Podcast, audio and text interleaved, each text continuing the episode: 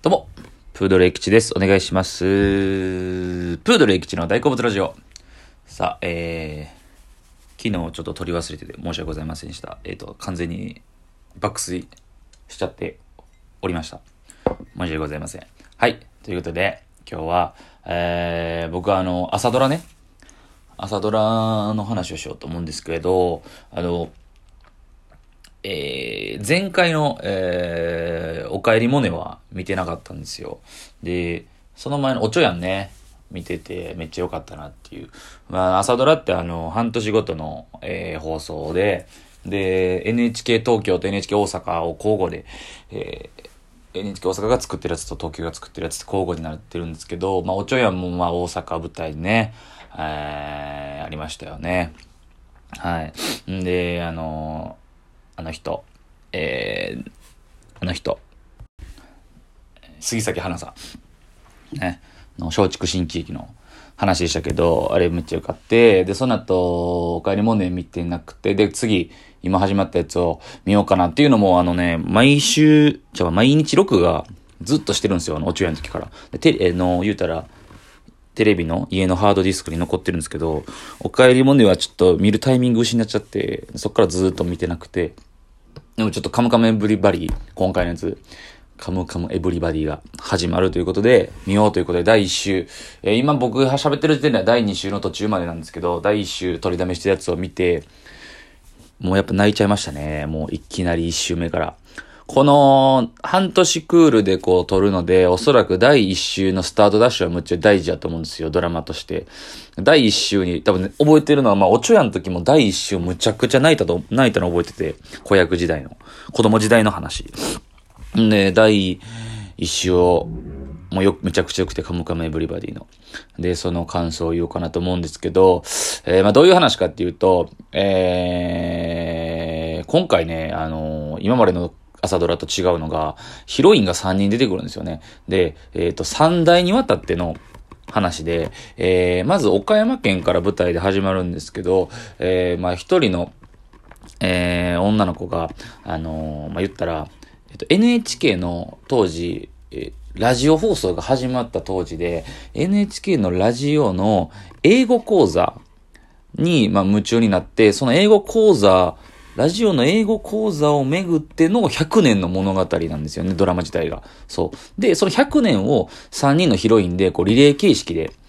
やっていくという。で、言ったら、おばあちゃん、お母さん、娘という、この3代にわたっての100年を描くという話なんですね。そう。で、言ったら昭和、平成、令和みたいな感じの時代で呪術つなぎに行くんですけど、で、その最初のヒロインが上白石萌音さん。そう。上白石萌音さんで、次が深津絵里さんで、で、最後が、えっと、河合玲奈さんなんですけど、で、この3人で、っていうね、親子3代でって感じなんですけど、で、一番最初の今、えー、第1週の、とか、全、えっと、一番最初の1個目のヒロインが、えー、上白石萌音さんで、で、この人が、えー、言ったら、岡山県出身でっていう、そう。で、え、ラジオ放送が始まった時当初ぐらいの NHK のラジオの英語講座に夢中になってっていう段階なんですよ。で、まだ今だから14歳とかの設定なんですけど、で、もうね、なんかね、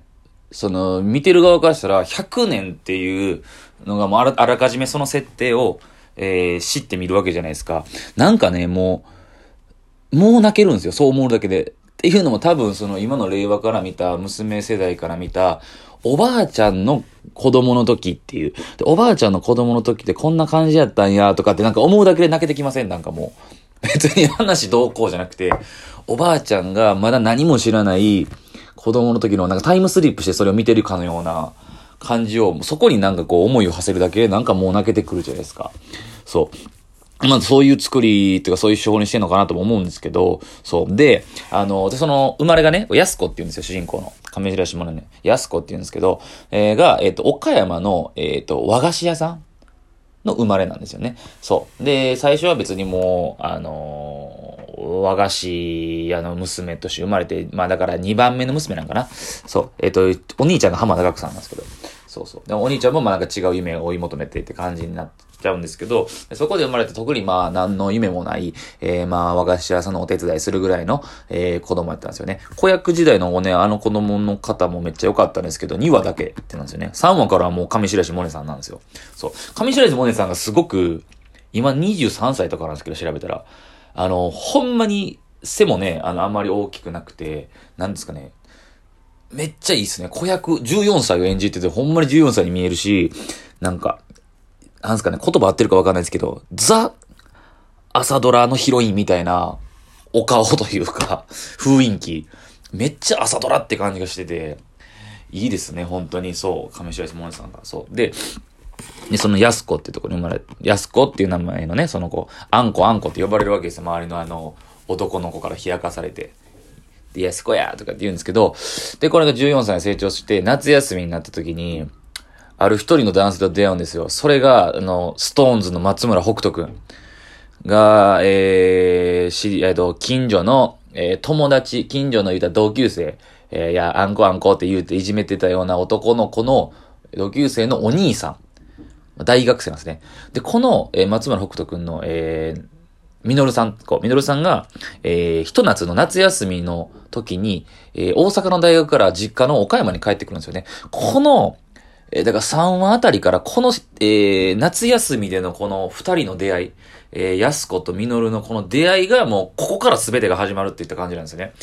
で、そこの、この一周目のこの二人の感じがむちゃくちゃくて、松村北斗くんがめちゃくちゃかっこいい。もう素敵なんですよ、本当に。で、あのー、で、この、えー、松村北斗くん、みのるさんをきっかけにして出会ったのが、ラジオの英語講座。っていうのも、松原福徳くん、えー、みのるさんは、えー、近くの木島、なんだっけ、財閥、なんか、そういうちょっと金持ちの、えっ、ー、と、繊維業の、えー、後取りなんですよ。大学生ね。で、それが、えっ、ー、と、言うた後々その、えー、欧米とか、言うた海外のとこと貿易とかのために、英語を勉強しなあかんっていうので、その本人が勉強してる学、英語を勉強してる学生なんですよね。で、あの、英語ってこういうものがあるんだよ、みたいなその文化、新たな文化に触れさせるんですよね。で、それで、安子は、え、そうなんだってこうハマって。で、また何よりかっこいい。憧れのお兄さんみたいな。で、まあ、恋心ですよね。で、なって、んで、二人で、えー、英語を勉強するというきっかけに、ラジオを聞くんですね。英語講座を。そっから、えー、二人で自転車に乗れるように練習するとかっていうシーンがあるんですけど、ここがマジで良くて、すごい。で、まあ、あの、夏休み終わって大学大阪に戻るって時のシーンもあるんですけども、そこがすごく切なくて、ここで泣きましたね。まあ、多くの人はそこで泣いたと思うんですけど、見てた人。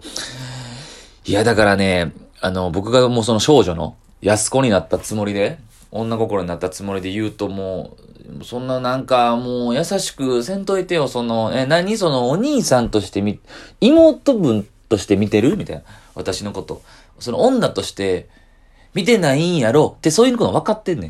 ん。ま、別に分かってんねんけど、なんか、そうやって優しくされるだけ、されたらされるだけ好きになってまうからもうやめてよみたいな感じなんですよね。はい。それで、まあ、その感じのね、あの、雰囲気もむちゃくちゃ伝わってきますし、あの、上白石萌音さんから、ヤフすごくいいですね、第一週。松村北斗くんめちゃくちゃかっこいい。綺麗な、なんか、高青年っていう、もう、綺麗なお顔してはるし、背も高いですね。ストーンズ背高いですからね、みんな。それが、高身長グループというか、その感じが出てますよね、本当に。で、その、後にどうかかってくるのかわかんないんですけど、その同級生さっきいじめてたっていうか、その、まあ、言ったら、ミノルの弟ですよね、同級生。これ村上虹郎さんなんですよ。最近よう出てはる、えー、まあ僕が一番最近見たやつやったら、な、映画の、コの血の2に出てた、えー、ウーワさんと、村上、誰でしたっけ？あの人、俳優さんのね、あの、息子さんですよね。えー、どう考えても顔の系統全然違うんですけど、この二人。顔めっちゃ濃い人と、ちょっとこう、塩顔の松村北斗くんなんですけど。いや、そうそう。で、どう関わっていくのかなっていう感じですよね、本当に。で、多分おそらくですけど、まあ確実にこれを言えるのは、まあ、今完全にその、えー、松村北斗くんも、えー、まあ、英語が好き。むしろその海外のアメリカの文化が大好き。音楽でレコードキスされたりとか二人でするんですよね。で、ここから戦争に入っていくんですよ、絶対。で、戦争に入っていく中で、必ずそのもう英語を使っていけないとか、アメリカの文化を禁止されるっていうのが、来るわけじゃないですか。まあ、これをどうへ乗り越えていくのかなっていう。僕まだ一周しか見てないんで、まだドラマね。そうなっていくのかなっていう感じですよね。うん。そうね。だから、僕が、あの、あと、その、えー、大学の時の卒論が、えー、ラジオと、えっと、漫才の関係についてみたいなことを軽く書いたんですよ。で、それが、もろにあのね、ラジオ放送の中であの、総慶戦っていう有名な煙突あちゃこ、横山煙突花火師あちゃこの漫才、もうラジオ、ドラマの中に出てましたけど、そうそうそう。だから、えー、もろにその、僕が好きな題材なんですよね。ラジオというメディアを通していろんな人にそうやって影響与えたという意味では、今回はそうなんですよね、まさしく。ラジオというメディアを触れて、で、そこから英語講座というものに触れて、一人の女性、えー、周りの人間の人生を変えていくっていうお話じゃないですか。いや、だからほんまに、めっちゃこれからどうなっていくのかっていう楽しみですね。で、またその、どう娘世代に受け継がれていくのかっていうところが。だからこう、次が深津絵里さんなんで、お年齢で言ったらだいぶ上じゃないです。だいぶというか、あのね、上白石萌音さんより上じゃないですか。だからどうそう娘につなげていくのかとか。まあおそらく、親子、多分河合玲奈さんと深津絵里さんが親子の時代が多分長いんですかね、予想すれば。だからこうお母さんって感じの深津絵里さんと娘って感じの河合玲奈さんっていう配役にされたのかなっていうとこですけど。いやー、だからね、もうちょっと涙がうるうるっとくるようなシーンがもうすでにたくさんあるので、えー、まあ気になった方は何かしらの方法で録画してない人。まあでもね、もう、あのー、多分ね、NHK の方でダイジェストというか、えー、やると思うんですよ。そういうまとめ放送みたいなのがあると思うんで、えー、気になった方はぜひね、見てください。ということで、朝ドラカムカムエブリバディの話でした。ありがとうございました。